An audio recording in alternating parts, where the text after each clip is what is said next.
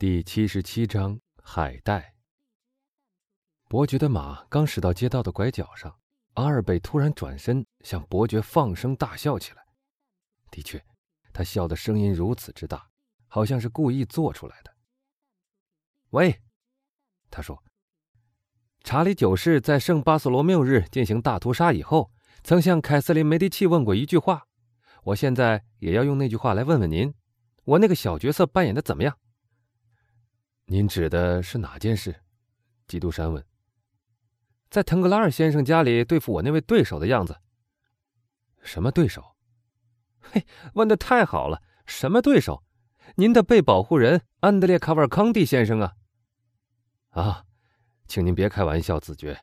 安德烈先生并不归我保护，起码在他和腾格拉尔先生的关系上没有这种情况。如果那个年轻人真的在这个方面要您帮助的时候，您不帮他，就得让他怨了。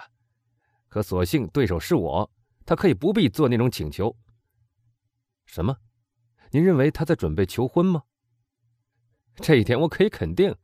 他对腾格拉尔小姐讲话时那种情意浓浓的眼光和矫揉造作的语气，完全暴露了他的心意。他显然想向那骄傲的欧日尼求婚。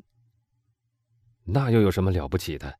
只要他们喜欢您，可事实并非如此，我亲爱的伯爵。刚好相反，我是前后遭到夹击。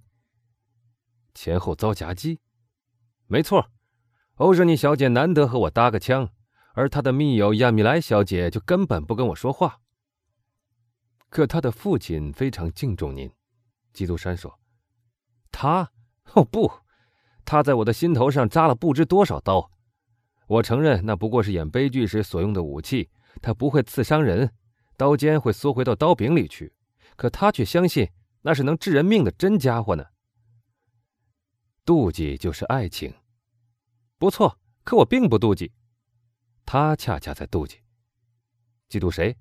嫉妒德布雷吗？不，妒忌您，妒忌我。我们可以打个赌，用不了一星期，我就要被拒之门外了。您错了，我亲爱的子爵，请证明。您希望我给您证明吗？是的。好，我现在受托要竭力设法使马尔塞夫伯爵去和男爵把事情确定的安排一下。谁委托您的？男爵本人。哦，阿尔贝极尽谄谀的说：“您当然不愿意干这种差事了，我亲爱的伯爵。我当然要干，阿尔贝。”因为我已经答应了。哎，阿尔贝叹了口气说：“看来您是下决心要我结婚了。我下决心要设法，不论在什么事情上，都和每一个人保持友好的关系。”基督山说：“但说到德布雷，我最近怎么没有在男爵的家里看到他呢？吵了一次架。什么？跟男爵夫人？不，跟男爵。难道？”他觉察到什么了吗？哈，这句话问的倒挺幽默。您以为他起了疑心吗？基督山很天真的问。您是从哪儿来的，我亲爱的伯爵？阿尔贝说。从刚果来的。如果你想问这个问题的话，一定比刚果还要远得多。可我怎么知道巴黎人做丈夫的作风呢？哦，我亲爱的伯爵，天下的丈夫大概处处都是一样。不管哪个国家的丈夫都可以做全人类的好标本。那么，腾格拉尔和德布雷之间有什么可争吵的呢？他们好像很能互相了解。基督山用同样的天真口气说：“啊，您现在想来打听阿塞斯的秘密了？可惜我不是当事人。安德烈卡瓦尔康蒂先生成为那一家的一名成员的时候，您可以拿这个问题去问他。”马车停住了。我们到了，基督山说：“现在才十点半，进去坐坐吧。”十分愿意。我的马车可以送您回去。不，谢谢您。我吩咐叫我的车子跟着来的。哦，到了。基督山一面说，一面从马车里出来。他们进了屋，客厅里以烛台高照。他们走进去。给我们煮些茶来，巴布斯汀。伯爵说。巴布斯汀不等客人回答，转身就走。两秒钟之内，他又回来了，手里捧着一只放得整整齐齐的茶盘，像是我们在童话里读到的从地底下蹦出来的食物一样。真的，我亲爱的伯爵，马尔塞夫说：“我崇拜您的，倒不是您有钱，因为也许有人比您更加富有；也不仅是您的智慧，因为博马舍也许跟您差不多，而是在于您的仆人服侍您的那种方式，不用多说话，一会儿甚至一秒钟，立刻可以办到。”好像在您拉铃的时候，他们就已经猜到您想要什么了，而且凡是您可能想要的东西都随时准备妥当了似的。您这段话也许是真的，他们知道我的习惯，比如说，我举个例子给您：您在喝茶的时候喜欢干什么？嗯，我非常喜欢抽烟。基督山在铜锣上敲了一下，没出一秒钟，一扇暗门打开了，阿里拿着两只长烟筒进来。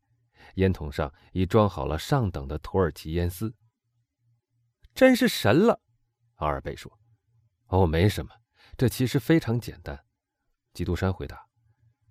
阿里知道我平常在喝茶或喝咖啡的时候总要抽烟，他知道我吩咐备茶，他也知道我带您一起回家。我招呼他的时候，他知道我为什么要招呼他，而且由于他的国家都用烟筒待客，所以他拿了两只长烟筒来。而不是只拿一只。您的解释当然很在理，不过确实也只有您。啊，那是什么声音啊？马尔塞夫于是把他的头歪向门口，里面传出一种吉他般的声音。说实话，我亲爱的子爵，您今天晚上是命中注定要听音乐的。您刚才从腾格拉尔小姐的钢琴那儿逃开，又遭到海带的乐琴的攻击。海带，好可爱的一个名字。那么，除了在拜伦的诗里以外，世界上真有女人叫海带这个名字的吗？当然有，海带这个名字在法国很不多见，但在阿尔巴尼亚和伊皮鲁斯却普通的很。这种名字就像你们称为纯洁、谦恭、天真，腾格拉尔小姐，那么印在结婚请帖上该有多好啊！轻点马尔塞夫说，别这么大声，海带也许会听到的。您觉得他会不高兴吗？不，当然不。伯爵以一种倨傲的表情说：“那么他为人非常和善了，是不是？”阿尔贝说：“那不叫和善，而是他的本分。一个奴隶不能忤逆他的主人。”哦，您现在自己又开起玩笑来了。现在还有奴隶吗？当然了，因为海带就是我的奴隶。真的，伯爵，您的所作所为都跟别人不一样。基督山伯爵阁下的奴隶，嘿，这在法国倒是一种爵位了。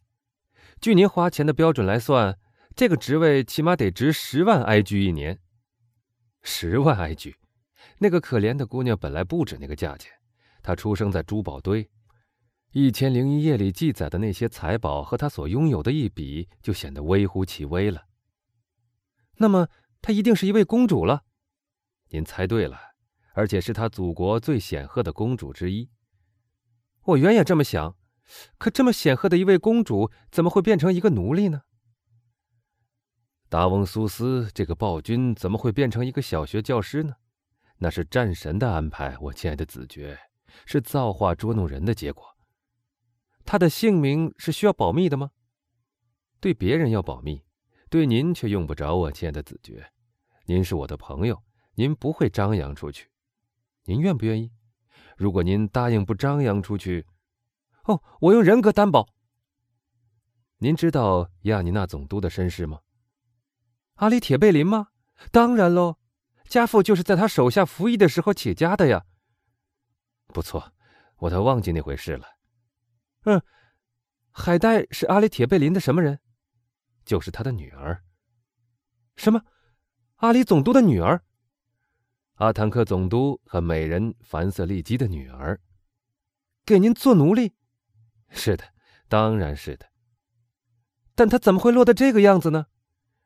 嗯，有一天我经过君士坦丁堡市场，把它买下来的。真神了，我亲爱的伯爵，谁跟您在一起，谁就不是在生活，而是在做梦了。现在我也许可以提出一个轻率莽撞的要求，但是，请说。既然你和海带一起外出过，有几次甚至带他上过戏院，怎么？我想，我也许可以冒昧的请您赏我个脸。您什么都可以向我要求。好，那么我亲爱的伯爵，介绍我见见您的公主好吗？可以照办，但有两个条件，我马上接受。第一，是您绝对不能告诉任何人说我允许过您和他会面。好极了，二贝举起一只手说：“我发誓绝不告诉别人。”第二。您绝不能告诉他说令尊曾经在他父亲手下服役过，这点我也可以发誓。这就行了，子爵，您会记住这两个誓言的，对不对？我知道您是一个很讲信用的人。伯爵又敲了一下铜锣，阿里又进来了。告诉海带，他说：“我马上就去和他一起喝咖啡。告诉他，我希望他允许我介绍我的一位朋友和他见面。”阿里鞠躬退出。现在，请小心，伯爵说：“提问题别太直接，我亲爱的马尔塞夫。如果你想知道什么事情，告诉我，我去问他。”行。阿里第三次进屋，掀开那张掩着门的幕，向他的主人和阿尔贝示意，他们可以进去。我们进去吧。阿尔贝用手理了理他的头发，卷卷他的胡子。对自己的仪表觉着满意了之后，就跟着伯爵走进那个房间。伯爵则在进屋前已重新戴上他的帽子和手套。阿里像一个前卫似的驻守在门外，门口有三个法国侍女在梅多的指挥下把守着。海带在他那一套房间的第一个屋子里等候他的客人，这是他的客厅。他的大眼睛睁得圆圆的，露出冷静和期待的神情。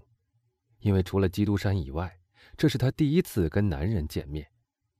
他坐在房间一隅的一张沙发上，按照东方人的习惯，交叉着两腿，舒舒服服的，像一只小鸟躺在巢里一样。这巢用的是东方最华贵的香花绸缎搭构成的。他的身边放着那只他刚才抚弄过的乐器，那种仪态以及那种环境，让他显得可爱非常。一见到基督山，他就站起身来，用他所特有的那种爱和顺从的微笑迎接他。基督山朝他走过去，伸出一只手，他把那只手捧到他的嘴上。阿尔贝仍然站在门口，被那种罕见的美迷住了。这是他平生第一次看到这样的美，在法国，这种美是无法想象的。您带来的是什么人？那位年轻女郎用现代希腊语问基督山：“是兄弟、朋友、生疏的相识，还是仇敌？”一位朋友。基督山也用相同的语言说：“他叫什么名字？”阿尔贝子爵，就是我在罗马从强盗手里救出来的那个人。你想让我用哪一种语言和他说话？基督山转向阿尔贝：“您懂现代希腊语吗？”他问。“哎，不懂。”阿尔贝说，“古代希腊语也不懂。”我亲爱的伯爵，荷马和柏拉图的学生之中，再也找不到比我更懒惰，甚至都可以说更可比的了。